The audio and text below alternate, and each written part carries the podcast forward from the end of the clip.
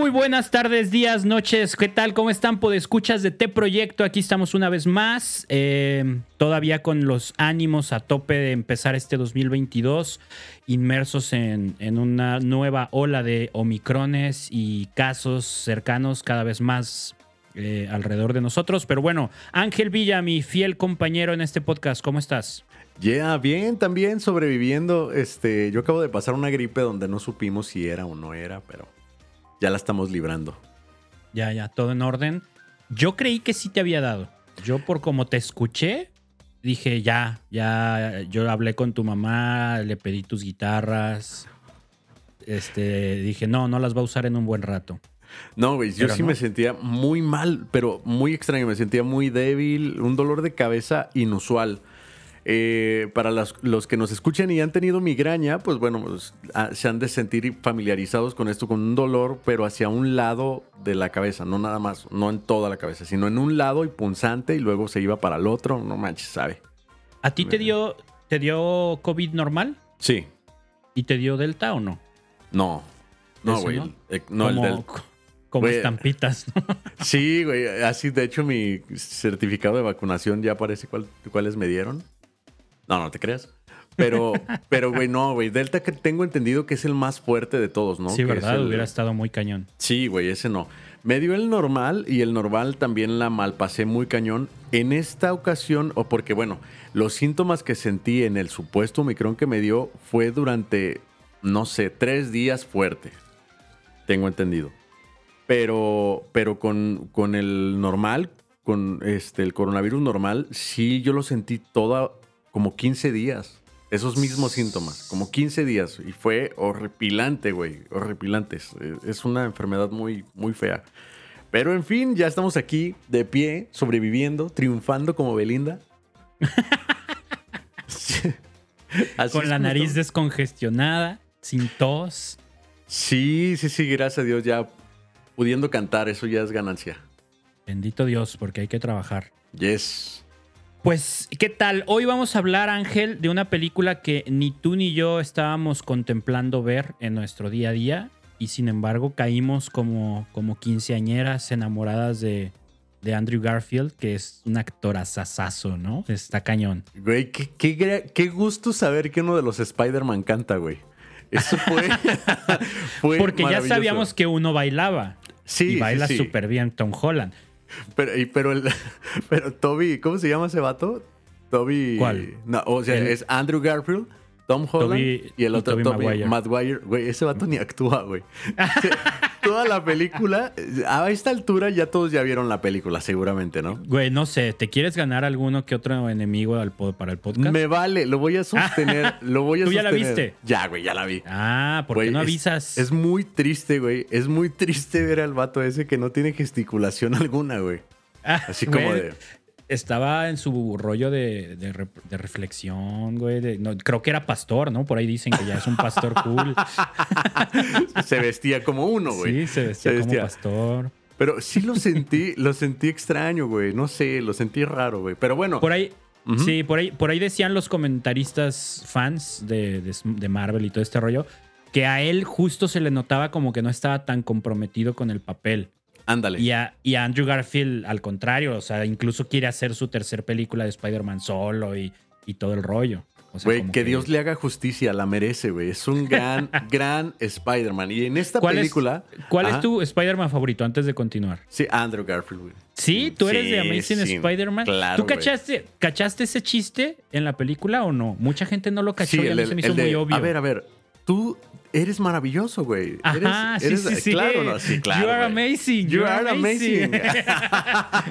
me dio mucha risa, güey. Güey, la cara que hace el vato, la cara que hace el vato cuando le dice, cuando le dice este Spider-Man primero que se llama Maguire, ¿no? Se apellida Maguire. Maguire. Maguire. sí. Eh, saca el- el- eh, Ah, la- la... telaraña, la cara que hace Sale Andrew. Garfield, güey. Pero se queda así como con cara de. "Güey". Pero la cara que hace él es genial, güey. No, no, no. Los gestos lo- de este vato. Que, dilo, dilo, dilo. Güey, cuando le dicen, ¿y, ¿y solo te sale por las muñecas o también sale por, Por otros lados, güey. Güey, pero ¿sabes por qué dijeron eso? Cuando Tommy Maguire estaba haciendo uno de los promocionales, le tocó. a- ah, no, no, no, mentira. Le tocó a un comediante hacer como esta escena en donde este, este primer Spider-Man descubre sus poderes en su cuarto. Y hay una escena en donde este comediante hace como referencia a que le sale la telaraña por otros orificios, güey. Sí, sí, sí. O sea, y fue como. Fue un chiste muy sonado en ese tiempo, en los 90. Eh, Seguramente por eso también lo dijeron, pero. De Pero seguro. me encantó la película. La película estuvo genial. Este. Yo no sé por qué no tiene nada que ver con la música si no estuviéramos hablando de ella. Hay que encontrar una buena excusa para hacer un, un episodio sobre esa película. Tiene muchas enseñanzas y está muy chida. Y. Bueno, ya dijimos el título de esta película que No. vamos a hablar. Nah, güey, no. ya des- desglosamos todo Spider-Man y no hemos dicho de qué película. bienvenidos a su espacio Marvel sin Marco López. Su rincón Marvel. Gran película, Bueno. gran película. Gran película, pero la, de la que vamos a hablar hoy, también buenísima, súper grata sorpresa nos llevamos al verla. Eh, historia real, a mí me encantan las películas basadas en hechos reales, como Spider-Man también. Eh, una vez, déjate platico rápido. Dilo. ¿Llegaste a ver la película de Sector 9? No, bueno, ni idea. ¿No? ¿Qué es? Era una, es una película medio comercial, medio de culto. Ajá. en la que eh, es un futuro postapocalíptico y todo el rollo. Y los extraterrestres viven en la Tierra. O sea, hay, hay un- especies de aliens, ¿no? Eh, Extraterrestres de distintas especies y todo y viven en la Tierra. Ajá. Pero los tienen viviendo en un gueto, como, como a los judíos en la Segunda Guerra Mundial, así de. Todos los extraterrestres vivan ahí encerrados y los Ok. tienen ahí como, como en campos de concentración para extraterrestres. Ajá. Sector 9 se llamaba. Sector 9 Ajá. la vi hace años, hace muchos años con mi hermana. Es una vergüenza para ella hasta la fecha y cada vez que puedo lo recuerdo. Porque está, vimos la película, está un poco pesadita, tiene humor, un poco de humor y todo, pero está pesadita. Y acabándola de ver, los dos de, ah, está padre, sí, no, está padrísima, que no sé qué tanto. Y le digo, ¿sabes que está basada en hechos reales? Y mi hermana, ¿en serio? Y yo, sí. Y dice, wow, qué fuerte. Y luego se queda pensando y dice, pero es de extraterrestres. Y yo, claro, no está basada en hechos reales. Güey, güey, ¿sabes lo peligroso que es eso, güey? ¿Sabes lo que peligroso? Ella pudo haberse quedado con eso y haber Sí, dicho eso mismo. sí. No, hay nada, no hay nada más cool, güey. No hay nada más cool que saber un dato curioso de la película que todos tus amigos están viendo, güey. Te da otro estatus económico. Totalmente, te da totalmente, Otro intelecto y decir, Ajá. Güey, me la imagino claro diciendo todo. ¿Sabían que estaba basada en hechos reales, güey? Hubiera estado buenísimo. Y, y ella esperando la respuesta de, pero Ajá, habla sobre aliens. Y ella, es mi momento. Claro, por eso. Pero bueno, ahora sí, después de Spider-Man y Sector 9, Tic Tic Boom. Qué película non, qué película non. Gran película y viviendo, viviendo algo de lo que, más bien yo creo que muchísimas personas a esa edad en la que él está desarrollando esta película, bueno, esta biografía de, de este chico llamado Jonathan Larson, ¿se llama? Sí, ¿no? Jonathan Larson. Exactamente. en donde viene este, este conflicto de no manches, este, soy actor, soy músico y la neta es que no he hecho nada de lo que la gente me pueda recordar. Esa, y, uh, Güey, digo, qué fuerte. es- está fuerte, ¿no? O sea, esa preocupación de, híjole, eh, se me hace un poco como exagerada la preocupación que reflejan en, las, en la película, que yo creo que era verídica. Claro, güey. como no exagerado el que lo haya hecho, sino el, el- el haber caído en esa presión, en esa autopresión que él, se, que él se puso de voy a cumplir 30 y no he hecho nada. ¿No? Que se me figura que es como un instinto muy antiguo en el que, o sea, de los años 50, 60, en el que los hombres a los 20 Ajá. ya estaban casados con tres hijos y casa comprada, ¿no? Sí, sí, ándale, güey. Eh, Pues, o güey, sea, sus películas lo reflejan, güey, lo dice. Justamente sí, sí, una- sí, su- su- sí. su- sus canciones lo reflejan, o sea, lo decía una, una, una canción que tiene ahí que creo que es la del inicio, en donde dice que sus papás ya tenían hipoteca, casa, coche, todo, ¿no? Exacto, exactamente. Perdón. Y este cuate, tengo entendido que, que la película se, se, desarrolla por ahí de los noventas. Pues ya en esa época ya tampoco estaba. No era como ahorita, que todavía a tus treinta y tantos sigues sintiéndote un adolescente. pero tampoco era. Ajá. No, no, no, no, no digo por ti, o sea, muchos, muchos, ¿no? O sea. Ok, sí. O sea, ahorita, ahorita como que las etapas de la vida se han recorrido un chingo. claro. muchísima gente empieza a casarse a los treinta y tantos, a tener hijos a los rayando los cuarentas, cuando a esa edad ya llevabas 20 años casado en los, en los 50, ¿no? Sí, pero, pero sí, sí, yo sí me identifiqué, no sé tú, con esa presión de, no tanto por la edad, pero sí de, ah, o sea, ¿y, qué estoy haciendo con mi obra? ¿Qué estoy haciendo con mi talento? ¿No? O sea, llevo años en la música y, y, sigo sin que me busquen para dar un concierto yo. Exacto, no estoy viviendo enteramente de esto. No estoy viviendo enteramente de esto. O, mi sueño, ¿no? O sea, sí te hace ruido. Llega, siempre hay etapas en las que te hace ruido eso como artista de, híjole, o sea, sí, le sigo, le sigo o ya mejor me, me, resigno a decir, no, no voy a ser de esos. Híjole, qué fuerte. ¿eh? Y es que tiene vertientes, ahí las puede notar él, pero bueno, para la gente que no la ha visto y no tiene ni idea, pues bueno, de nuevo se los platico. Jonathan Larson es un músico, eh, actor, así se puede decir, o cómo se, cómo, cómo se puede definir. Es, eh, es compositor. Melodramático. teatral. Teatral, ok. Melodramático, ¿qué es eso, güey?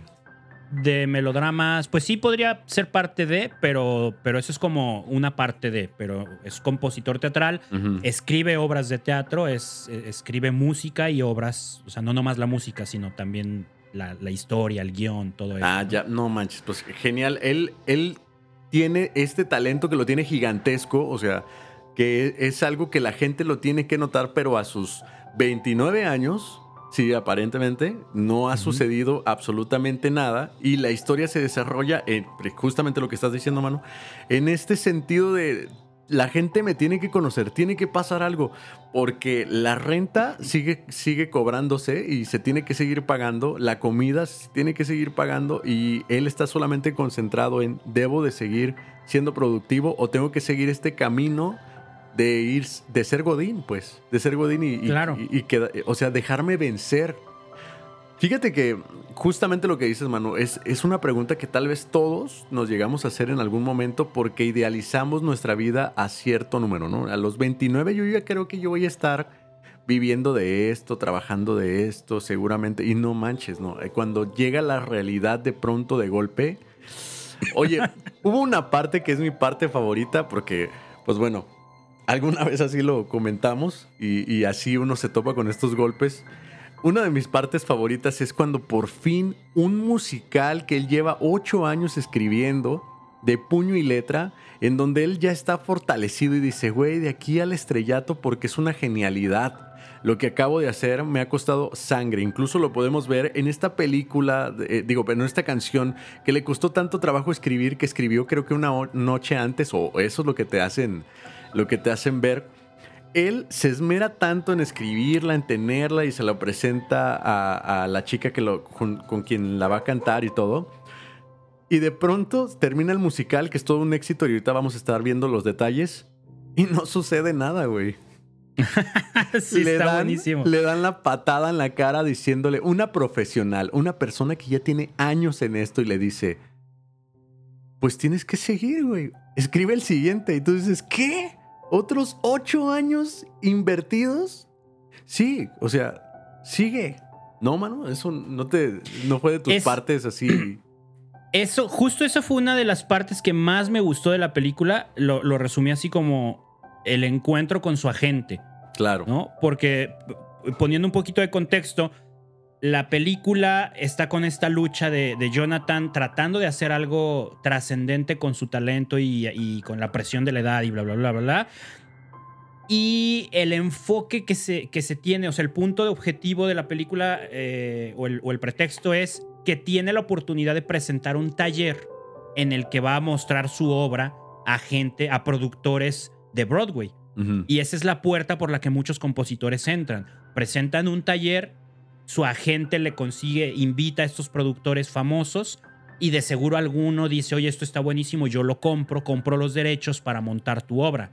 Y esa es la puerta por la que el compositor entra a Broadway. Entonces Jonathan, que ya conocía a varios que habían hecho eso, uno de ellos un compositor del que él era fan, dice, esa es, o sea, llevo ocho años trabajando en esta obra, por fin tengo la oportunidad de mostrársela a estos productores, pero es toda una lucha súper, súper paso a paso porque tiene la oportunidad, pero no tiene ni un invitado. Su, su, asistente, su agente, no le toma las llamadas desde hace un montón de meses, que ella es la que se supone que tiene los contactos. Se le empieza a ser invitadero de gente y nadie lo conoce a él. Por fin la, gente le contesta, hace el invitadero de gente importante. Presentan la obra con todas estas eh, vicisitudes de que tenía que componer una canción, se le va la luz, la novia lo corta, o sea, mil cosas le pasan, sobrepasa todo esto, compone la canción, llega, la montan, presentan la obra y nada, ¿no? O sea, él en su, en su, en su mente siempre dijo, voy a presentar mi obra, es una obra maestra, a más de uno les va a gustar, me van a contratar y ya, y ya la hice, el resto de mi vida la tengo resuelta. Nunca pensó, ¿y si no? Nunca, nunca contempló él, ¿y si no me contratan? Yo creo que siempre contempló él, esto va a ser un boom, esto va a ser un éxito o un fracaso total, me van a decir que es una mierda, que no les gusta, que no tengo talento y, y tendré la excusa perfecta para retirarme y rendirme. Sí. Yo creo que así, yo creo que eso pensó él. Pero ¿qué sucede? un punto intermedio. Porque todo mundo lo alaba, todo mundo le aplaude, todo mundo le dice eres un genio, tienes mucho talento, tienes mucho futuro, la obra está buenísima, tu composición es genial, eres un grandísimo compositor, bla, bla, bla, bla, bla. Pero a nadie le interesa esta obra. Pues nadie te contrata. Sí, güey, claro. Y, y es ese trago amargo de, mm, gracias. Eh, o, sea, no era tan buena como me decían. O sea, o sea, sí o no. No, o sea, si es tan buena, ¿por qué no la contratan? si es tan mala, ¿por qué me dicen que soy bueno? Güey, yo no sé si, si llegué como a identificarme tanto, pero hasta llega uno a pensar. Entonces quiere decir lo que mi gente, o sea, no es tan bueno lo que me dice la gente cercana a mía porque todo les parece chido. Al final le dice, le dice a la, a la muchacha, o sea, dime qué es lo que tengo que mejorar. O sea, a la representante o a la, a la asesora, a la persona que le está abriendo este camino, dime qué es. Y es cruda, güey. Ella es cruda y le dice, ¿sabes qué? Creo que es, algo exagerado en estas partes y tienes que mover esto, esto acá. Y él se queda así como de, güey, creí que esas eran mis partes fuertes. Me dio la impresión, güey, ¿no? Me dio la impresión. Ajá, dilo, dilo. Justo, justo es por ahí yo saco dos reflexiones muy buenas, que a mí me gustaron mucho, ¿no? Uno, eh, precisamente este rollo de rodearte de gente que te sepa decir en qué mejorar, que ya lo hemos hablado varias ocasiones aquí, de no te quedes con la opinión de tu mamá, de tus hermanos, de tus tías, de tus amigos de comunidad, que siempre te van a decir, qué padre tu video, qué padre tu disco, qué padre tu canción. No, pregúntale a alguien que tenga el criterio bien formado sobre ese tema y que sea honesto y que no tenga pelos en la lengua, ¿no? El clásico, el que te diga que traes un moco en la nariz. Claro, ¿no? claro, claro. Él, él a lo mejor no lo buscaba, pero eh, su agente se lo dijo. Tu obra es buenísima, tienes gran talento, pero el tema no es interesante. O sea, el tema que tú trataste, un, futuro, o sea, un, musical futurista con robots e inteligencia artificial, no le interesa a Broadway.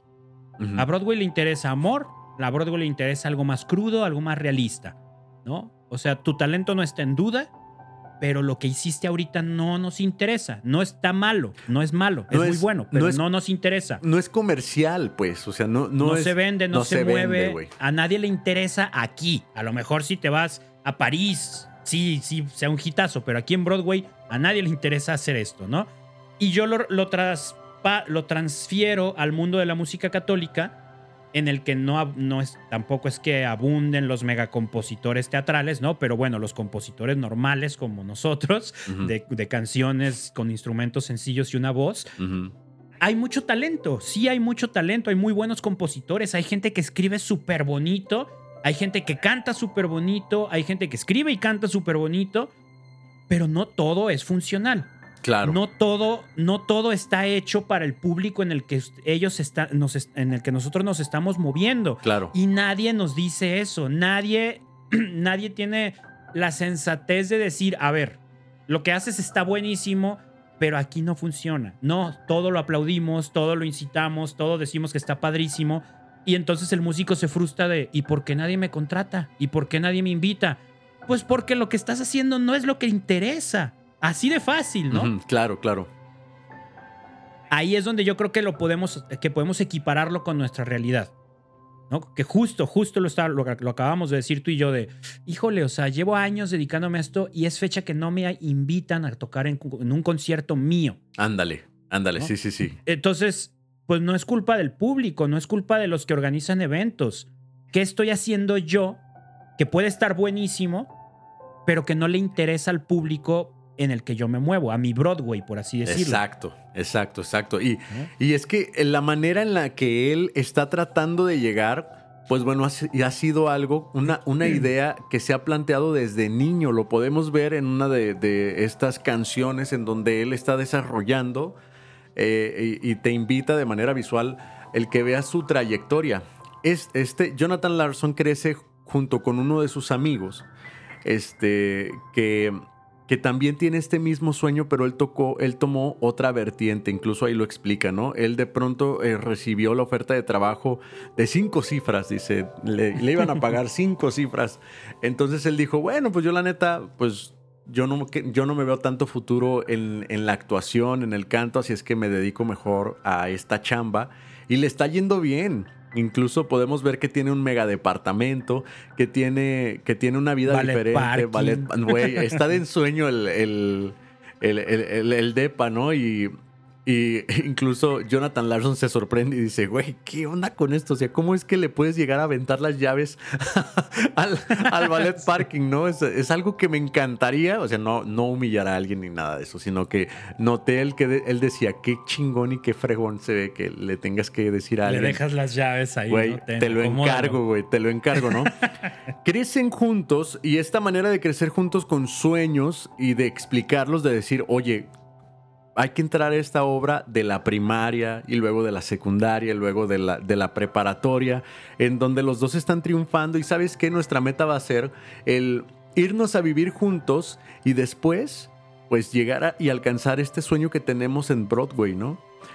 Y el darte cuenta de que no es, no es tan fácil como tú te lo planteaste, lo imaginaste, pensaste, y que tus amigos están tomando otra vertiente. Dentro de tus amigos o dentro de tu círculo está el amor de tu vida que también toma otra decisión, ¿no? Esta chica que, eh, también visualizaban una vida juntos siempre, compartían sus mismos amigos y todo, ella también le dice, ¿sabes qué? Me llegó una oportunidad de trabajo en tal lugar y necesito saber una respuesta. ¿Te quedas conmigo o aquí muere y nos, nos dividimos? ¿Qué decisiones tan fuertes tuvo que tomar él como para decir, ¿sabes qué? Este, me voy con lo mío, pero eh, no quiere decir que no es importante lo tuyo. Nada más que ah, siento el corazón dividido, pero tengo que acabar esto. Sentí la frustración que él estaba manejando. ¿No, no te tocó llevarla? Está muy cañón lo que, lo que va viviendo ahí, porque de entrada este rollo, ¿no? Vive su proceso con su amigo, con Michael y, Jonathan siempre dice, es que Michael era un actor súper talentoso y buenísimo y yo era malo y no sé qué. y llega un momento en el que Jonathan lo confronta y le dice, es que renunciaste a nuestro sueño juntos y tú eras buenísimo y no sé qué. Y Michael, bien sensato le dice, yo era un actor mediocre, date cuenta, o sea, nunca lo quisiste ver. ¿no? Yo era un actor mediocre y de esos hay muchísimos en Nueva York y yo ya no quería ser uno más. Dice, y acá en el mundo de la publicidad soy bueno y me va bien. ¿No? Y Jonathan tiene que vivir ese, ese duelo de, de decir, a ver, lo que yo vi durante años no era la verdad. ¿no? Yo te veía como el mejor actor del mundo y tú y yo íbamos a cambiar a Broadway. Claro. Un parteaguas de la historia de Broadway. Y el otro fue el sensato, el otro fue el que dijo, era mediocre, ¿no? Y, prefiero hacerme un lado y no le pesó y no le dolía. Sí, güey, simplemente no, no era lo mío y ya. No era lo mío. Exacto, ¿no? Ajá, ajá. Entonces, en ese, por un lado está esa, ese proceso de Jonathan de aceptar que su amigo no lo traicionó, porque él lo veía como una traición de preferiste el dinero y la comodidad. Cuando Michael tomó la decisión porque no era lo suyo y como ventaja venía lo demás también. Pero la base de la decisión era, soy malo, o sea, no soy bueno. ¿para qué me quedo aquí haciendo algo que todo el mundo hace igual o mejor que yo? Pero Jonathan lo sentía como traición, ¿no? Entonces, ese proceso de aceptarlo, de seguro le costó, de seguro era difícil. Eh, y luego todo este rollo que mencionabas de, de cómo artista, eh, me gustó mucho cómo reflejaron el perfil de un artista. No sé si te ha tocado convivir con gente que hace teatro. eh, no quiero generalizar, pero con muchos que me ha tocado Ujú. suele repetirse el patrón. Ajá. A diferencia de nosotros como músicos, nosotros trabajamos con un instrumento externo a nuestro cuerpo, excepto los cantantes, pero aún así es algo como muy concreto, es la voz. Nosotros, ah, es- estoy en modo artista, agarro la guitarra, agarro las baquetas, agarro el piano, lo que sea, y estoy ahí, me inspiro y me dejo sentir por el mundo, la sensibilidad y todo. Se acaba modo artista, dejas el instrumento y vuelves a ser tú. ¿No? Hay unos que se quedan con la, con la facha de artistas todo el tiempo, pero Claro. bueno, en general es más pose que nada. Ajá. Y el teatrero no. El, el- el que hace teatro, su instrumento es su cuerpo, su instrumento son sus emociones, su instrumento es su cara. Entonces, imagínate el desgaste emocional de que cada escena tienes que desconectarte y conectarte, de que tienes que pensar como alguien más, sentir como alguien más, hablar como alguien más, moverte como alguien más. Entonces eres muy sensible, estás trabajando con, su- con tu sensibilidad a flor de piel todo el tiempo. Es bien, bien pesado y eso provoca que los, los que hacen teatro sean gente muy fáciles de querer porque demuestran sus emociones muy fácil, Claro. pero luego también es muy fácil que se vuelvan egoístas porque se apasionan tanto que se, se meten en ellos mismos. Entiendo. ¿no? Y, y reflejaron muy chida esa parte con, con el personaje de Jonathan, porque si te fijas, es súper querido por todo su círculo de amigos. Sí, sí. todo mundo, o sea, y los maestros y todo mundo en el café donde trabaja, todos lo aprecian un montón, pero también es una persona súper egoísta que no le da chance de Ma- a Michael de decirle lo que está viviendo Claro. ¿No? Sí. que no, le, que no le contesta ni siquiera una pregunta a su novia, que se olvida de ella, que cuando están dialogando para resolver sus broncas, el güey está pensando en la canción que va a componer. o sea, ser así de sensible te puede llevar a ser una persona sumamente amable en el sentido de fácil de amar o sumamente odiable en el sentido de fácil de odiar, ¿no? De, güey, te sumerges tanto en ti que nadie más existe. Sí, y es que yo logro entenderlo un poco porque él está apostando todo a este musical que, que está por terminar en ese transcurso del que estamos hablando. Él está apostándolo todo, tiempo, incluso podemos ver que dinero, porque cuando le dicen, oye, este, para lo que pides ya no hay presupuesto, güey. Entonces él dice, ah, va, si lo, si lo que estorba es el dinero, no hay bronca, lo voy a buscar. Y le pide a su amigo, eh, ¿cómo, cómo dijiste que se llama Wilson? Michael. Michael, ok. Mm, Eh, Wilson es de otra película. Sí, es un balón, ¿no? Eh, Es un balón. También muy buen amigo. sí, no, muy serio. De hecho, deberían darle un Oscar, güey. Este, pero, pero es grandioso como él, de alguna manera se... Que creo que a Wilson lo interpreta Toby Maguire, ¿no? Los nominados son...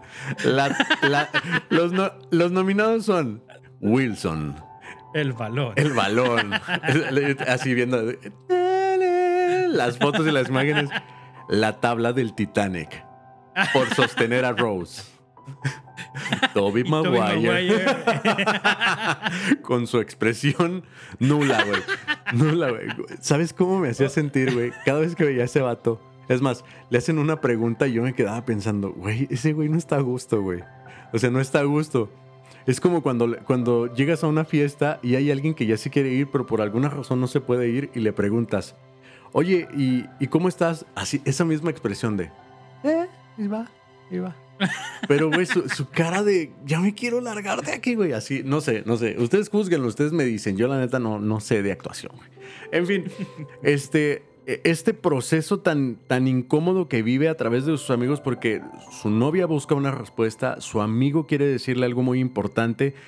Él tiene la sensación de que el tiempo se le está acabando, le apuesta el 100% de su talento, su tiempo a esta obra que él ve como definitiva para triunfar o desmoronarse. Le dice, le dice eh, la persona, una persona, no sé qué será, un maestro, que le, dice, oye, si para lo que tú estás buscando necesitas presupuesto. Entonces él dice, ah, si el dinero es el problema, no hay bronca, voy a buscarlo. Incluso se, da, se va a, pues, a trabajar de otra cosa, ¿no? Que, que es como que, ¿cómo se puede decir eso, mano? ¿Qué es? Creativo. Michael, su amigo, trabajaba en una agencia de publicidad y constantemente le ofrecía la oportunidad de trabajar ahí. Le decía, güey, cáiles un ratito, te van a pagar por tus ideas, no pasa nada, sigues con tu obra después, bla, bla, bla, ¿no? Y Jonathan siempre le sacaba la vuelta de no, no me voy a vender al sistema, no me voy a volver Godín. Sí, este, este, orgullo, ¿no? De, de yo jamás. soy artista, soy artista y yo no voy a tener un trabajo formal. Claro. Eh, lo que hablábamos en algún en el episodio de, tener un trabajo normal, ¿no? De que luego por qué los artistas no salen de ser músicos de garage y nadie los conoce y no, no, no crecen por ese tipo de ideas de adolescente de yo no me voy a vender y la madre, ¿no? Entonces Jonathan dice, ¿sabes qué? Si quiero más músicos en mi montaje, yo los tengo que pagar y este cuate me ofrece chamba. Entonces lo, le habla, venga, mañana voy a, tu, a, lo que me ofrezcas, ¿no? Y era una reunión de, una, como una lluvia de ideas. Querían aterrizar ideas para un producto. Había varios ahí en la reunión. Jonathan llega tarde, lo ven así como que, güey, pues esto es una empresa seria y no sé qué. Y esa escena está buenísima. Es otro de los puntos que anoté yo también. Porque Jonathan está así como que qué hueva, o sea, ¿qué hago aquí, no? El mundo corporativo, todos de traje. Me encanta, güey. Y, llega tarde. Y las ideas de los. Llega tarde, así, para empezar, ¿no? Y, o sea, ya te veo a ti llegando tarde a una junta con Noel. No, cállate, güey. No mames, güey. ay, disculpen, ¿eh? ay, disculpen. ay, perdón. Soy creativo, soy creativo. soy creativo. Y total, Jonathan llega tarde, ya se acomoda, ya dicen, bueno, pues ya podemos empezar, por fin ya estamos completos. Y me encantó porque también eh, yo vi de una manera muy personal esta parte, ¿no? En la que los demás creativos, entre comillas, que les dicen, a ver, lluvia de ideas sobre, creo que era América, ¿no? Norteamérica, Estados Unidos. Exacto. Y todos, bandera, eh, estrellas blanco y rojo y azul. Eh, o sea, ideas bien mensas, mensas. Y ellos solos, ellos solos se aplaudían, se volteaban a ver como a huevo. me encanta esa actuación, güey. Me encanta esa actuación. Sí, está buenísima. Bandera, colores. Bandera, colores colores. Sí, ¿no? O sea, tú dijiste bandera, hasta somos un equipo. Somos, estamos conectados, estamos conectados. güey. Vamos muy bien, muy bien. Pero, güey, el talento de este vato lo usa en esa manera creativa, güey, y los deja con la boca abierta, ¿no? Pero está bien chido porque al principio el güey está tan apático que entra en ese mismo rollo, ah, ah. Pero, pero de forma sarcástica. Están bandera, colores, no sé qué. Y él, carta magna, o sea, la Carta Magna es como la Constitución, es un documento acá súper oficial y, y todos de, güey, eso no inspira, ¿no? y él burlándose así como, exacto, tampoco lo de ustedes, ¿no? Pero ya como que se mete en ese rollo de, a ver, ya estoy aquí, vamos a echarle ganitas, ¿no? Y empieza a sacar ideas buenísimas y deja boquiabiertos a todos con lo que para él es cero esfuerzo. O sea, él dijo así, güey, si suelto esto, con aquí hago boom, ¿no? Claro. Y todos, wow, eres un genio. Y vuelven a agarrar sus ideas creativas los otros, ¿no? Porque creo que él dice, una puesta de sol en la carretera. Y todos así de conmovidísimos. Y otro, puesta de sol, atardecer. Y la señora, me imagino los conejitos en el campo. Está genial eso, güey. Está, buenísimo todo ese momento. Usa su sensibilidad como para a lo creativo. y me encanta esta parte en donde voltea a ver a la cámara y dice, güey, podría acostumbrarme. E, esta podría ser mi vida, eh, güey. Ándale, ¿sabes? Ah, güey, neta, güey, eres tú haciendo los jingles del número de teléfonos, güey. Te odio, cabrón. Pero sí, güey. Podría... Acá tu super talento de compositor y bueno, ya estoy aquí, vamos a ponerle sensibilidad a esto. Y alguien palmeándome la cabeza y como un perro y yo, ah, podría acostumbrarme a esto, güey. Güey, pero es genial esa manera, ¿no? Entonces cuando él pregunta, güey, ah, tú acuérdame si así fue. Eh, pero, pero ¿qué es el producto o qué? ¿Qué, qué estamos...? Ah, es, es, otra parte. Está, ahí, ahí lo están alu, este... adulando. Aluda, Adulando, y yo aludando. lo están adulando todos y por fin una de sus ideas es la que por fin pone en el, en el pizarrón de, ah, esta sí la vamos a apuntar, ¿no? Entonces el güey rompe lo que es como la, la, la, cuarta barrera, o sea, él voltea la cámara y dice, me- esto podría ser mi, el resto de mi vida, así podría ser el resto de mi vida. Entonces empieza a imaginar de, sí, o sea, me van a pagar, por fin me van a pagar por mis ideas creativas, voy a tener ballet parking, voy a tener eh, trajes, voy a tener seguro médico, empieza la, la canción, porque la película es un musical. Y el güey está emocionadísimo de, venga, no más rechazos, no más rentas a medias, no más pasar hambres, o sea, a esto me voy a dedicar y voy a ser feliz. Pero termina la canción y dice la chica, la encargada del grupo de, de ideas, ok, ahora necesito que me ayuden a ponerle un nombre a un producto que es dañino para la salud, que, que es nocivo, que es un recurso no renovable. No, Creo que era un aceite para coches, algo Sí, así. malísimo, pero pésimo, el, el peor, el peor producto que se te pueda ocurrir. Sí, güey, claro. Y el güey se queda así como razonando y le dicen, aquí es donde necesitamos tu talento, Jonathan.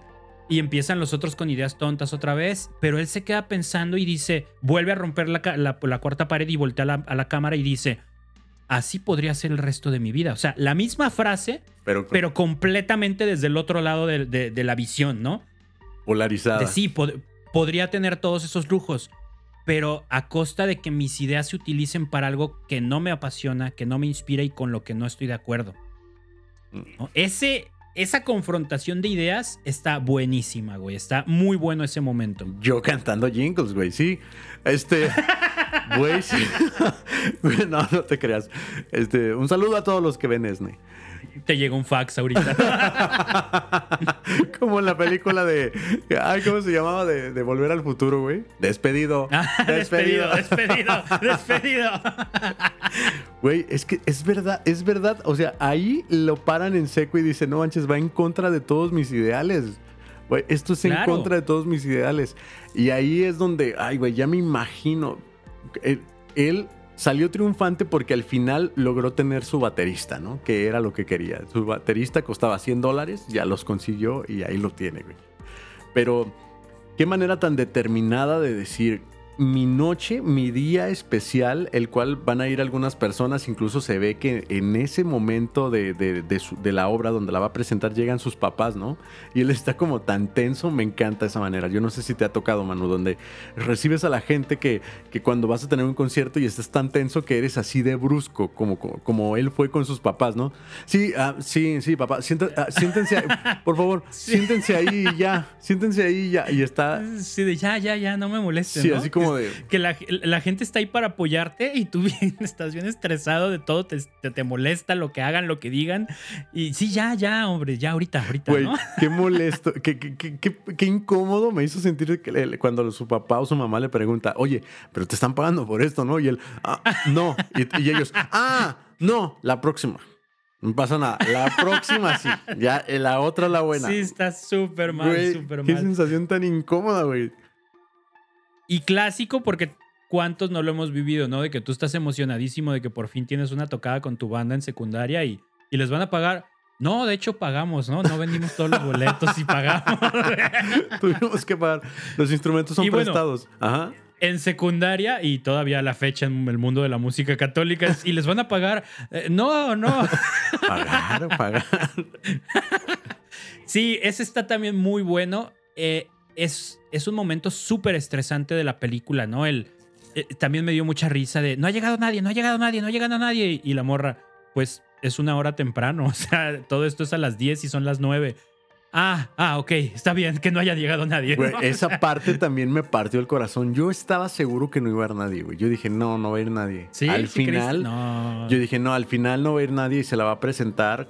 O sea, yo idealicé la película, ¿no? Dije, hubiera estado bien a sus chido papás. Que ni sus papás hubieran ido, pero que fuera el productor, la única persona que necesitaba escuchar. Ya, Ay, hubiera sido demasiado dramático y demasiado hollywoodesco. Güey, me hubiera encantado, güey. La neta, pero qué, qué maravillosa actuación de Vanessa Hudgens, ¿no? O sea, Sí, sí, sí. Te digo, yo no la ubico. Este, no fui chico Disney ni nada de eso. mm, Pero ya que me platicaste quién era, ya, ya la ubiqué de. ya- como que ya me ubiqué en tiempo-espacio y ya la había visto en otros lados, pues. Pero canta chido, actúa chido, o sea, hizo muy buena participación. Sí, la verdad, pensé que le iban a dar más participación, pero al parecer sigue castigada. es que ella se destrampó con High School Musical y salió mucho. Bueno, ni siquiera sé si es por eso que la tengan castigada. Ni siquiera sé si la tienen castigada. Bien chismógrafo tú, güey. Sí, güey. Pero, güey, ya no- nunca más volvió a hacer Pero otra un película, día güey. usó zapatillas rosas de otro tono y No, entonces... güey. Mira, no, no quiero hacer este podcast de chismes, pero sí se destrampó, güey. Sí se destrampó. En fin, este me llama mucho la atención, güey. Me llama mucho la atención en donde le dice a él, o le dice esta Vanessa en su personaje, a Jonathan, le dice. Hola, chico listo, ¿cómo estás? O sea, chico genio, le dice. O sea, todo mundo, como dices tú, lo reconoce como un genio. Eso que estás haciendo no lo hace cualquiera y tiene que ser catapultado, pero no llega a la persona correcta. Qué frustración sentía él y pues de una manera como, ¿cómo puedo decirlo? Como vidente, él sentía que su tiempo se le estaba acabando. Mira, yo esa parte de, de no le llega a la persona correcta la conecto con lo que fue la gran enseñanza que veo en la película. Eh, yo creo que no era tanto el que no le llegue a la persona correcta, porque a final de cuentas le llegó. El, el- el compositor del que él era fan, Jonathan era fan de un compositor de Broadway muy famoso, fue, fue a su taller y no sé si te acuerdas, él le, di, le habló por teléfono después Ajá. o le mandó una carta, no me acuerdo Ajá. Y que le dijo, tienes un gran talento, eres un gran compositor, tienes muy buen futuro, no te rindas. Y eso fue determinante para Jonathan, ya casi al final de la película. Entonces, yo creo que sí le llegó a las personas indicadas, pero donde estaba el cortocircuito de todo este proceso era en las aspiraciones que tenía Jonathan. la gran enseñanza con la que yo me quedo de la película es eh, algo que yo siempre, desde hace muchos años, pienso, promulgo y comparto eh, en cuestión del tema de los sueños y la vocación y todo esto. Hay una gran diferencia entre las metas y los sueños. Todo mundo habla de, cumplir sus sueños, ¿no? De yo quiero cumplir mis sueños, yo quiero cumplirlo, cumplirlo. Y creo que hay una gran diferencia en la terminología porque yo soy fiel creyente de que lo que se cumplen son metas Claro, y los, lo que, y los sueños no se cumplen, se viven. bien. ¿Por qué? Porque un sueño no, no se acaba. O sea, no es como. No es como de ya lo cumplí, se acabó. Y ya nunca más. En este caso, por ejemplo, o sea, en la vida de Jonathan, yo lo, yo lo traduzco a que su sueño, o sea, lo que él quería era vivir siendo compositor teatral. Ese es un sueño. Ajá.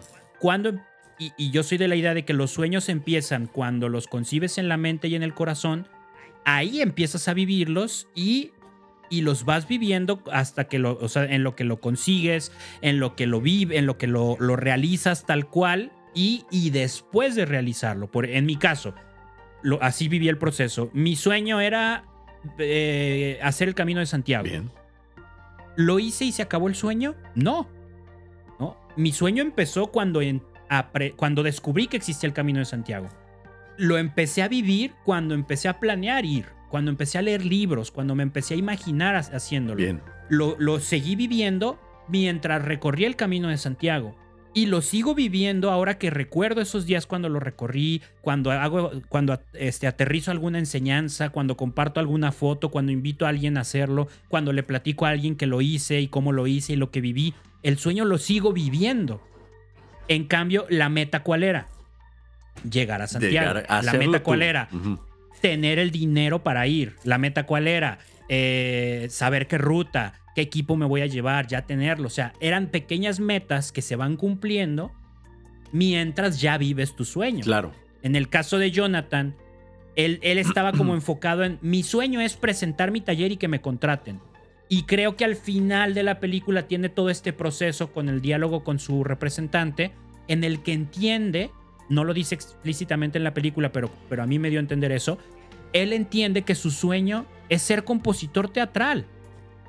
La meta es que le compren una obra, pero ya es compositor, ya dedica su tiempo a eso. Claro. Porque hay una parte en la que dice, ya no puedo seguir así, no puedo seguir otros cinco años como camarero. Sí, güey. Y sin embargo, después de que habla con la representante, se ve que el güey está otra vez de camarero contento. Ya no le pesa, ya no ve el ser camarero como un estorbo, como un retraso en su, en su sueño. Ya cachó que el sueño ya lo está viviendo. Simplemente tiene que seguir trabajando por conseguir la meta de vender una de sus obras. Exacto, ya ve una dirección. Él ya, ya tiene una Exacto, dirección. o sea, y un propósito de ya- su trabajo, sí. Exacto, o sea, ya, ya el trabajo no es un estorbo, sino una herramienta para conseguir su, su para lograr su meta. Ah, bueno, trabajo aquí para pagar la renta y sigo escribiendo la siguiente obra. Exacto, ándale. eh, Pero ya es, ya es compositor. Ya, ya entendió que ya es, porque eso le dice la representante. ¿Y ahora qué sigue? Pues escribe la que sigue. Y cuando acabes, empiezas la que sigue. Bienvenido a al mundo de ser escritor. Sí, a- así es. ¿No? O sea, tienes que, Así tienes es. que lanzar hasta a ver cuál es la que mete gol. Un, un Y, pequeño. la- y ajá. si metes uno, vas y buscas y metes otro. Ándale. O sea, no es como. Él, él tenía ese chip de mete un gol y se acaba el partido. Exacto. Pues no. Ándale. Metes uno y luego metes otro y hasta que le tiras y le tiras hasta que golees. Sí, sí, sí, hasta que se acabe el tiempo, en realidad.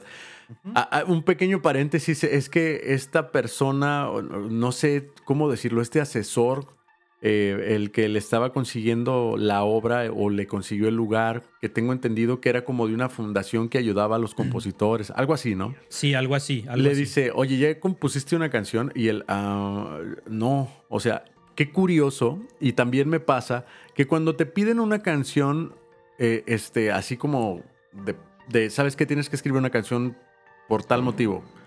Y tú, ok, y te esmeras y no sale nada. Tienes esta, este- esta poca motivación de escribir una canción sobre eso exactamente. En cambio, él escribía una canción cada dos minutos. Una canción para la sala, una canción para el café. Incluso hay una escena genial en donde él haciendo un ritmo, ta, ta, ta, empieza a improvisar y saca una canción de la nada absolutamente, involucrando a todo el público que son sus amigos dentro de la fiesta, haciendo una gran canción en donde todos están este, participando. Pero cuando se trata de una canción en específico, En concreto. güey, sí. a mí también me ha pasado eso y me sentí tan, tan identificado como de, híjole, no cabe duda que nos viene de lo alto, es algo divino. Sí, fíjate, a mí solo una vez me han encargado una canción así, así de, de específico. También me costó mucho trabajo eh, llegar a la zona, ¿no? Al momento de inspiración. Era como, sientes esa presión de, tienes que componer de un tema. Ajá. Independientemente de si te interesa o no, si estás inspirado en eso o no, tú tienes que componer sobre ese tema. Y, y me la pidieron para un cortometraje que estaba haciendo la pastoral de la familia en la arquidiócesis de Toledo, España. Una- un amigo sacerdote me habló y, oye, con tu banda hagan una canción para mi cortometraje y no sé qué. Ya, pues órale, ¿no? Sobre la castidad. Ujú. Y yo así de, híjole, o sea, si es un tema interesante, si es un tema que, que- del que me gustaría hablar en una canción, pero nada, y se me fueron los meses y nada, güey. Y ya hasta que de plano el padre me dice una vez, ¿sabes qué? Ya la necesito lo antes posible, o sea, ya estamos por estrenar, ya tengo que hacer el montaje de las escenas sobre la música. Y yo, bueno, déjame pongo las pilas. Y lo que me, lo que me dio el empujón final fue que para esas fechas venía el 14 de febrero y yo no le tenía regalo a Fanny. Mm, ya. Entonces dije, de aquí soy, güey. Le voy a componer una canción a Fanny y se la voy a mandar al padre y le voy a decir, úsela, use Güey, esta. qué codo eres, güey, no. No, no fue por codencia, fue por falta de inspiración, güey.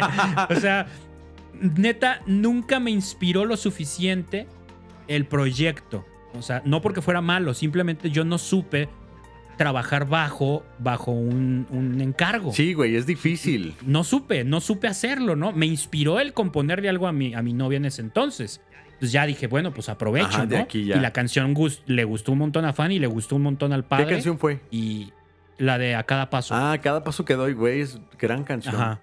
Escúchenla, está en Spotify. Entonces, sí, está chida, sí, sí, sí, está muy bonita.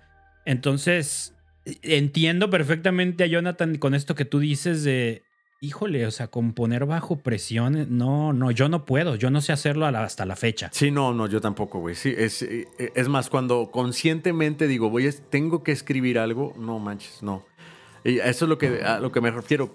No cabe duda que nos viene de lo alto. La inspiración o la zona es algo tan espiritual, tan, tan, tan fuera de, de- nosotros, dentro de, de nuestra humanidad, que es algo que se tiene que estimular con algo también espiritual.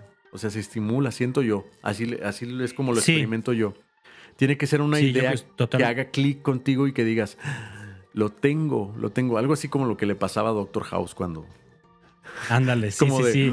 Total. Sí, ese instinto, ¿no? Esa inspiración, estoy totalmente de acuerdo.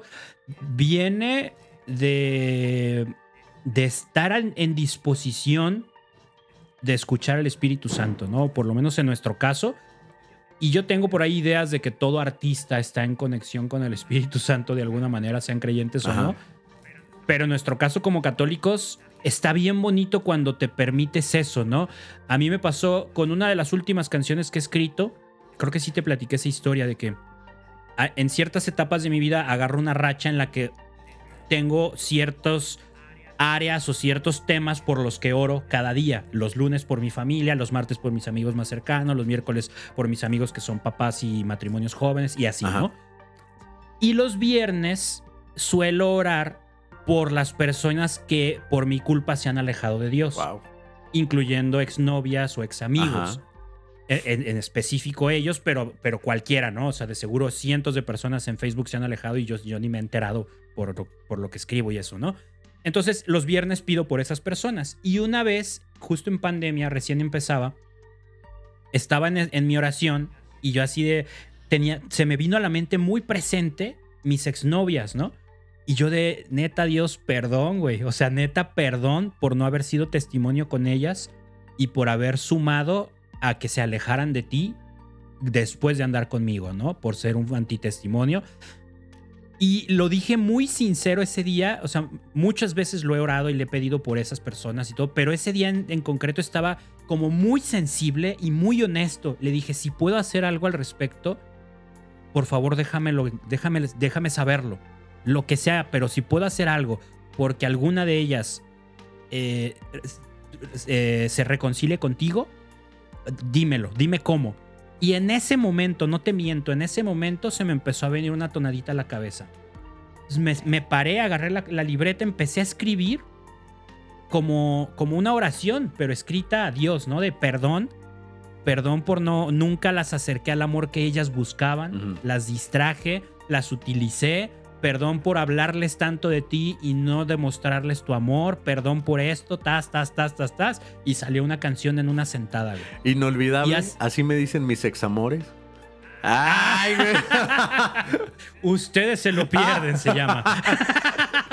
esa, es una canción. Solo, una ganó. es que esa, Jenny Rivera tiene una canción que se llama, güey, Inolvidable, así me dicen.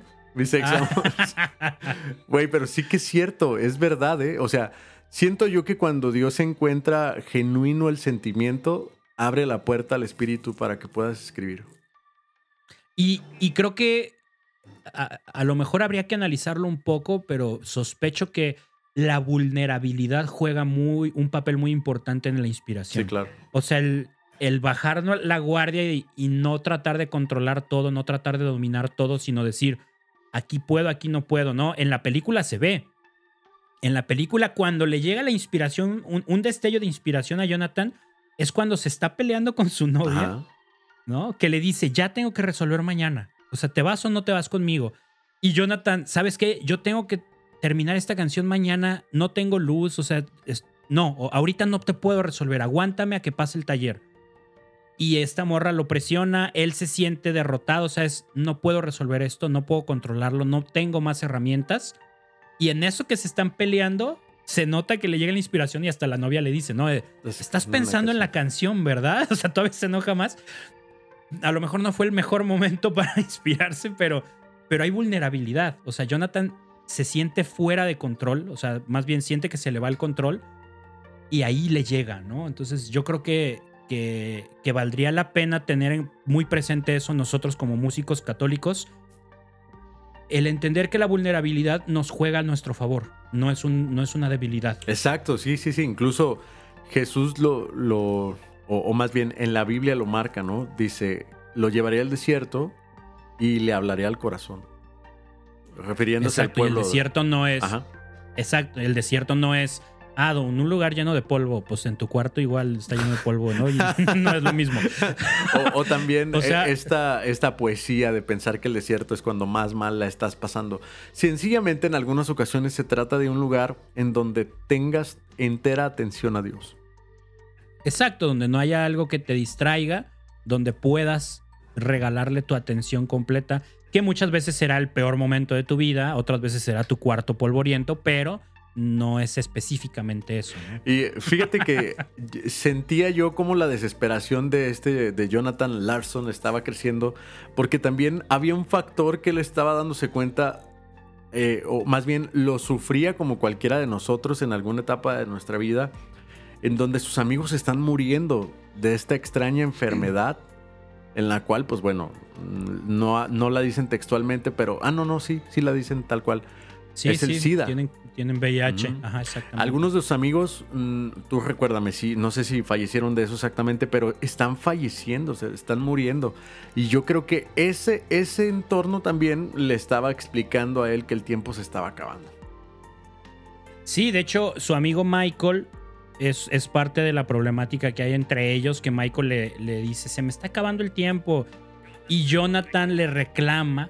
Ah, no, no es cierto. Jonathan le dice a Michael cuando están discutiendo, es que se me está acabando el tiempo y tú no entiendes. Y Michael le dice, no se te está acabando el tiempo, a mí se me está acabando el tiempo, tengo VIH. Y Jonathan se, deshace, ¿no? Porque es el segundo amigo cercano que es diagnosticado con VIH. Recordemos para los que no están tan enterados que en esa época, en los, inicios de los 90, finales de los 80, surge el SIDA, o sea, era una enfermedad completamente nueva, desconocida, y no se sabía mucho de ella. Entonces empezó a haber muchos casos, no había cura como hasta la fecha no hay, ha, avanzado mucho el asunto, pero no hay una cura tal como tal. Y entonces, pues era, era prácticamente una sentencia de muerte, o sea, te, morías en muy poco tiempo si se te detectaba. Y a este cuate, a Jonathan Larson, eh, oficialmente, bueno, más bien, eh, en la vida real se le murieron tres amigos cercanos de VIH. En la película mencionan a uno que se muere, según recuerdo, y este Michael, su mejor amigo, mencionan que se enferma, pero ya en, lo que dura la historia de la película no alcanza a morir. Pero en la vida real sí murió él y murió otro. Y de hecho, eso es algo que te desgarra también cuando ya, ya ves todo el asunto de la historia real. Porque este cuate escribió esta, esta, esta obra que no me acuerdo cómo se llamaba, La Futurista que nadie compró. Luego, esto, este detalle me fascinó escribe una obra que se llama Tic Tic Boom, de donde toma el título la película.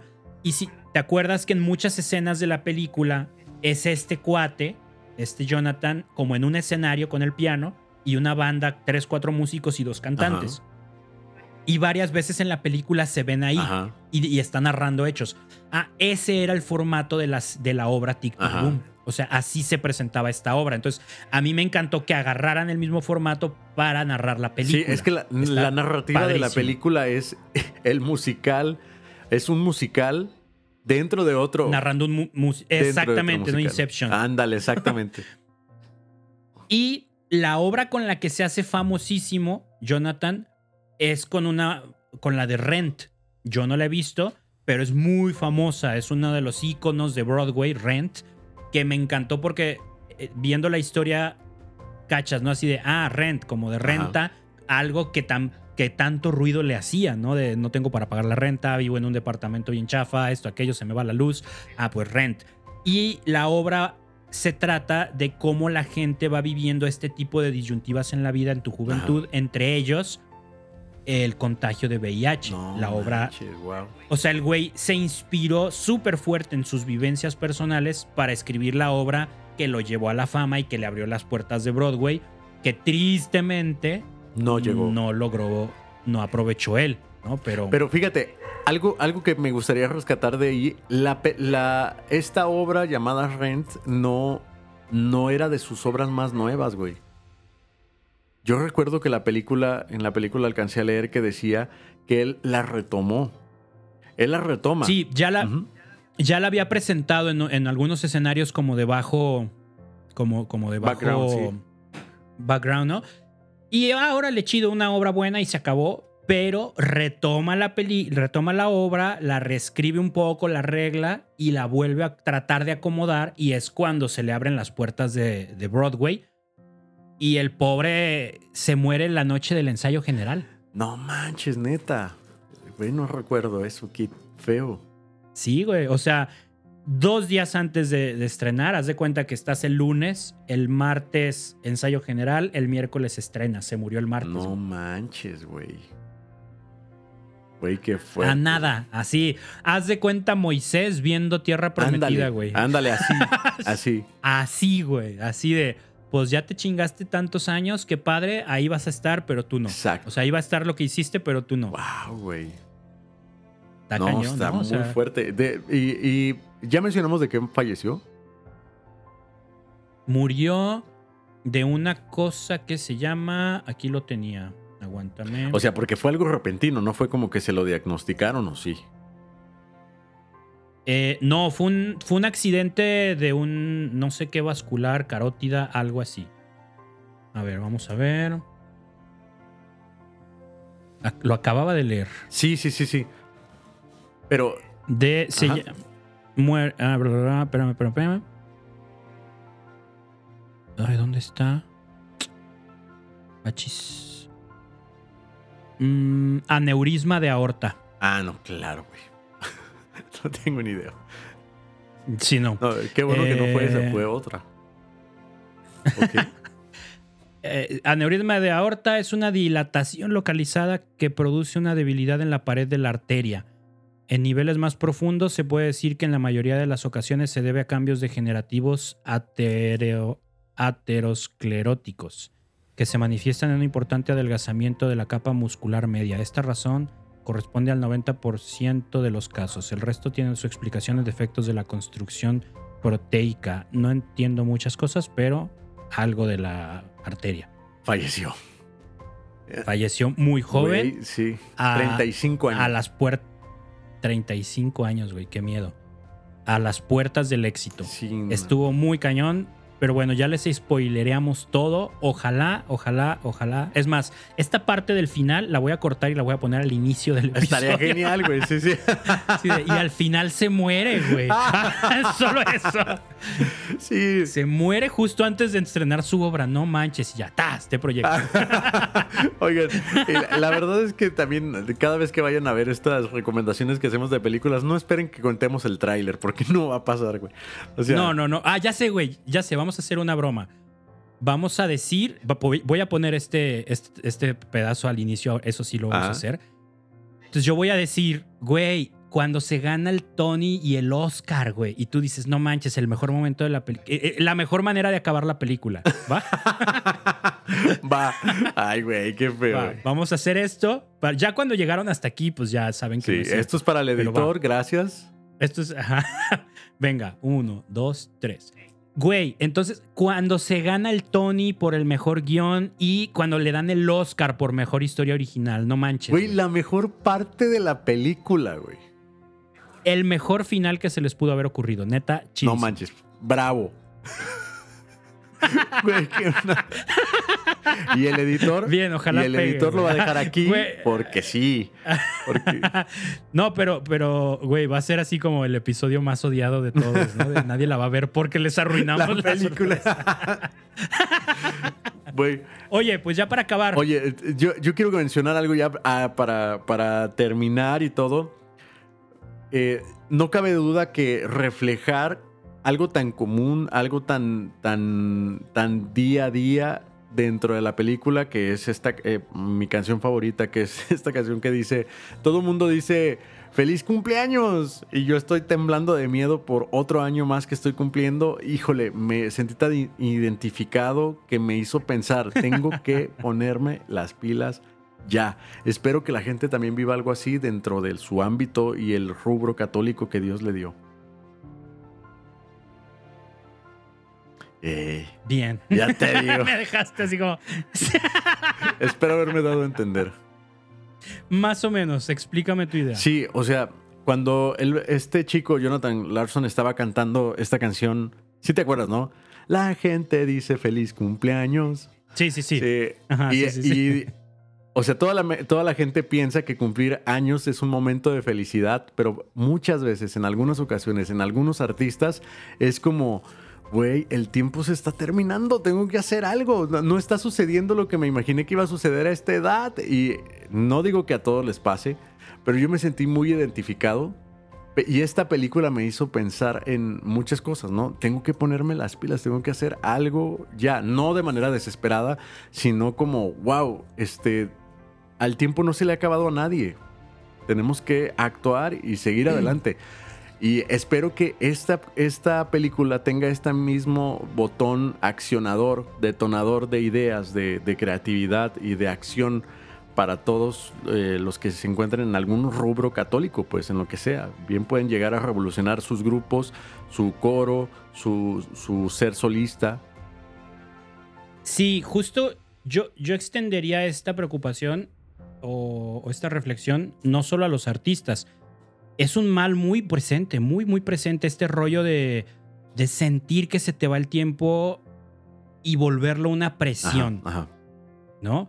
Eh, yo soy partidario de esto que propones de que sea un impulso, el, el, que avance el tiempo que te impulse a mejorar y a ser constante y arrancar proyectos que tienes estancados o retomar unos que abandonaste o renovar lo que ya está en curso, pero no viviéndolo con esta preocupación de, ay, es que ya no voy, no manches, ya voy a cumplir tanto si no lo he logrado y no, o sea, a final de cuentas, en, en una triste ironía, la vida de Jonathan nos deja ver que, hay que aprovechar el tiempo. Cuando, él creyó que se le acababa, realmente no se le estaba acabando. Y cuando se soltó, se le acabó. ¿no? Irónicamente, cuando dijo, venga, le voy a dar, se le acabó de repente. Entonces, no, no, no lo digo como para verlo como ah, una burla de Dios. no, pues solo Dios sabe por qué hace las cosas, cómo las hace y en qué momento las hace. Lo digo más bien para que lo veamos como un no, no desperdicies tu, tiempo preocupado cuando no hay prisa. ¿No? O sea, no, no te agobies, no vivas con una preocupación que nadie te está poniendo, con una carga que nadie te está dando, cuando no es necesario. Cuando te quitas de la cabeza esa presión, entonces puedes ver más claras las cosas y agarrar un paso constante de sí estar haciendo algo, pero disfrutándolo. O sea, voy a empezar a componer, voy a grabar un disco, voy a hacer canciones, por el gusto de hacerlas, no porque tengo que hacerlas a este Sí, exacto. A lo que me refería era precisamente eso, que no sea un detonador de, una, de, golpes desesperados. O sea, sino que sea un detonador de, wow, o sea, puede ser que te llegues a sentir desilusionado porque tú mm, sencillamente lo intentaste una vez y no funcionó, lo intentaste dos y no tuvo a lo mejor el crecimiento, el golpe que necesitabas sino la persistencia es la que te va, la que te puede llegar a hacer que alcances e, ese objetivo que solamente tú sabes que quieres alcanzar. Y sin duda la película se vuelve un botón detonador, un botón accionante eh, que te invita a hacer lo que siempre has soñado. Eso me gusta. Sí, eso, eso, es eh, exactamente, ¿no? O sea, así funciona la película, así puede funcionar. El, el que sea un botón detonador de decir, mira, vale la pena lucharle, vale la pena esmerarte, vale la pena ferrarte. Y también nos muestra el riesgo de, y puede que caigas en estos errores. Puede que te vuelvas egoísta, puede que te vuelvas maníaco de solo voy a hacer esto con mi vida, puede que te, o sea, puede que caigas en muchos errores, siempre y cuando eh, tengas la disposición de recapacitar, pedir perdón y recuperar el rumbo, como lo hizo con su amigo Michael, de perdón, no te dejé decirme, pero luego se, reencuentran y retoman amistad, retoma amistad con su exnovia, bla, bla, bla, bla. O sea, todo eso es parte, es parte. O sea, que no nos asuste regarla, que no nos asuste caer en ese tipo de errores, porque a final de cuentas, mm, cuando luches por tus sueños, cuando luches por dedicarte a lo que Dios te está llamando, no todos van a estar de acuerdo y no todos lo van a disfrutar y no todos van a querer que Eso es verdad. Entonces, eso es cierto. Tarde o temprano vas a hacer enojar a alguien, tarde o temprano vas a, herir a alguien, nomás no hay que hacerlo con intención, ¿no? Y si nos damos cuenta de que lo hicimos, pues voltear y tratar de sanarlo el, el daño que hicimos. Exactamente, totalmente de acuerdo. Buenísima la película, no se la pierdan, véanla. Hay muchos detalles que no platicamos que van a hacer que la película, no manches, tenga chile y limón para ti. Muy buena, muy, muy recomendable. En Netflix, fácil de encontrar. Andrew Garfield lo amamos con todo nuestro Machín. corazón, canta hermoso. Este. Y ya queremos que haya un musical de Spider-Man. Sí, güey, qué gran. qué- Ah, ¿viste Hawkeye? no, no la vi, güey. Güey, tienes que Sí. verla. Ya hay un musical de Avengers. ¿Ah, neta? güey. Eh, Creo que es- aparece, Sí. eh, algo así vi en un TikTok que, que aparece al final, ¿no? De, Tienes que verla, güey. Tienes que verla ya. güey, va, la voy a ver. Me da tanta flojera, güey, Sí. pero está chida, vale la No, pena. está buena, está buena, está buena. ¿Ya viste todo lo Sí, demás? ya. Todo, todo, todo. O sea, todo? sí. ¿Ya viste Black Widow? Sí, ya. Ajá. ¿Ya viste Falcon and the Sí, Soldier? también. Ah, entonces ya viste lo necesario para entender las Hoy condiciones. la voy a empezar, porque es temprano. Hoy, Ah, la- huevo. hoy voy a empezar. Vi- ¿Viste la serie Daredevil? Eh, no, pero vi un par de episodios. ¿Qué pasó, güey? ¿Te asustaste? No, ¿viste la película de del eh, ¿cómo se llamaba? El- la gran ilusión o algo así, el gran truco con con Christian Bale y Hugh Jackman, que son unos magos que tienen rivalidad, Ah, sí, güey, sí, sí, claro. ¿no? Es que aquí en mi estudio tengo la puerta del baño de un lado y la puerta de- que da hacia el resto del departamento Sí, sí, de sí. otro. Y ahorita sí pasó mi esposa Stephanie y cerró la puerta del baño y en cosa de segundos abrió la puerta de acá y se abrió la puerta del baño al mismo tiempo y dije, no manches, es el truco del gran truco. o sea, la vi, la vi por un lado y salió por la otra puerta. Es el gran truco, güey. Es el gran truco en mi propia casa. Y, y Fanny con un conejo en la mano. Ah, Tendremos nuevos No, ingresos, mano. No más. No. aplastando un pájaro en el sombrero. Sacando al. Sacando al pájaro muerto. Algún día.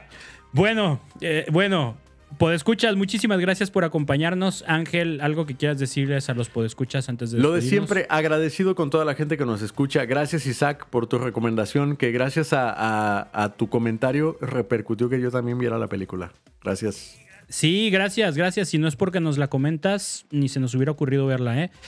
Eh, gracias a todos, ya saben, estamos en TikTok, en Instagram, en Facebook, en YouTube, de Proyecto. Muchísimas gracias por, por acompañarnos, por escucharnos y nada, nos vemos pronto. Gracias, chao. Bye.